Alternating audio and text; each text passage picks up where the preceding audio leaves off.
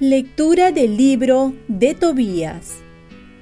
En aquellos días, Tobit llamó a su hijo Tobías y le recordó, Ya es hora de pagarle lo convenido a tu compañero, agregando incluso algo más. Tobías llamó a su compañero y le dijo, Toma en pago la mitad de todo lo que has traído, y vete en paz. Entonces Rafael llamó aparte a los dos y les dijo, Bendigan a Dios y proclamen delante de todos los vivientes los beneficios que les ha concedido, para que todos canten himnos en su honor. Manifiesten a todos las obras del Señor como Él se merece, y no sean negligentes en darle gracias.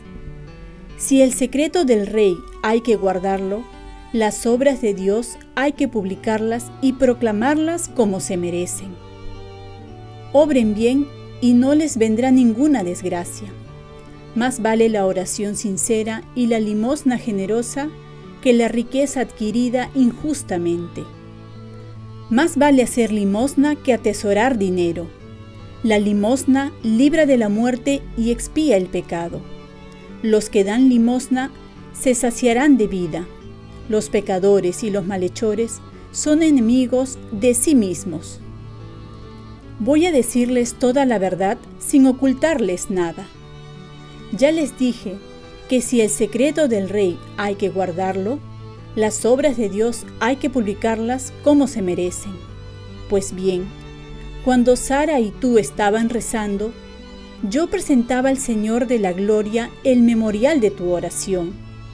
Y lo mismo cuando tú enterrabas a los muertos, y cuando te levantaste de la mesa sin dudar y dejaste la comida por ir a enterrar a aquel muerto, Dios me envió para probarte, pero me ha enviado de nuevo para curarte a ti y a tu nuera Sara.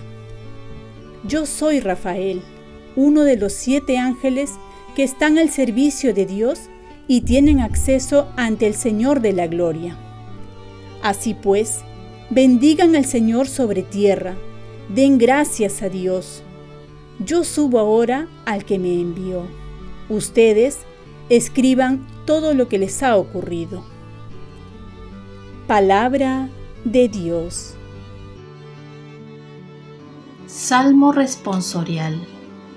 Bendito sea Dios que vive eternamente. Él azota y se compadece hunde hasta el abismo y saca de él, y no hay quien escape de su mano. Bendito sea Dios que vive eternamente. Verán lo que hará con ustedes, le darán gracias a boca llena, bendecirán al Señor de la justicia y ensalzarán al Rey de los siglos. Bendito sea Dios que vive eternamente. Yo le doy gracias en mi cautiverio, anuncio su grandeza y su poder a un pueblo pecador. Bendito sea Dios que vive eternamente. Conviértanse, pecadores, obren rectamente en su presencia. Quizá les mostrará benevolencia y tendrá compasión Bendito sea Dios que vive eternamente.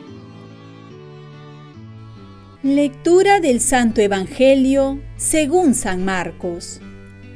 En aquel tiempo, enseñaba Jesús a la gente y les decía, Cuídense de los escribas, les encanta pasearse con amplio ropaje y que les hagan reverencias en la plaza. Buscan los asientos de honor en las sinagogas y los primeros puestos en los banquetes, y devoran los bienes de las viudas con pretexto de largos rezos. Estos recibirán una sentencia muy severa. Y estando Jesús sentado delante del ánfora de las ofrendas, observaba la gente que iba echando dinero. Muchos ricos echaban en cantidad. se acercó una viuda pobre y puso dos monedas de poco valor. Y llamando a sus discípulos, les dijo, En verdad les digo, que esta pobre viuda ha puesto en el arca de las ofrendas más que nadie, porque los demás han echado de lo que les sobra, pero ella, en su pobreza, ha dado todo lo que tenía para vivir. Palabra del Señor. Paz y bien. Darte a ti mismo es la mejor ofrenda.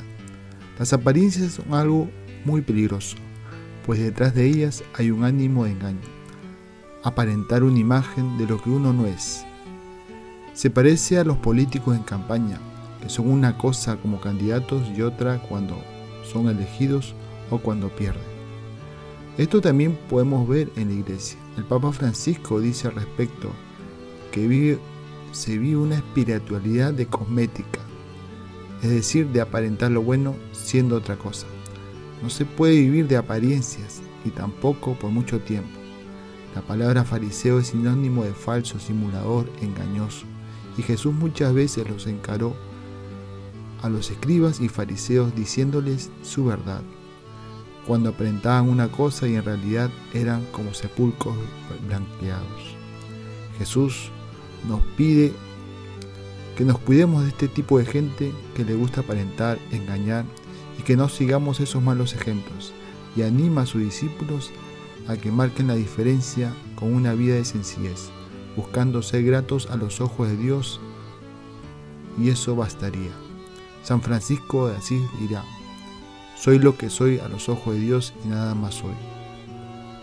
El evangelista también nos muestra una imagen opuesta a la de los escribas que aparentaban mucho para buscar honores, buscar los primeros puestos, y los ricos se jactaban de la limosna que daban.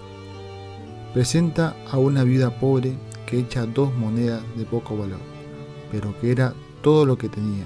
Jesús le hace ver a sus discípulos que ella echó mucho más que todos, porque dio todo lo que tenía. Y es que esta mujer dio todo su futuro, todo lo que tenía para el mañana. En otras palabras, estaba dando su vida.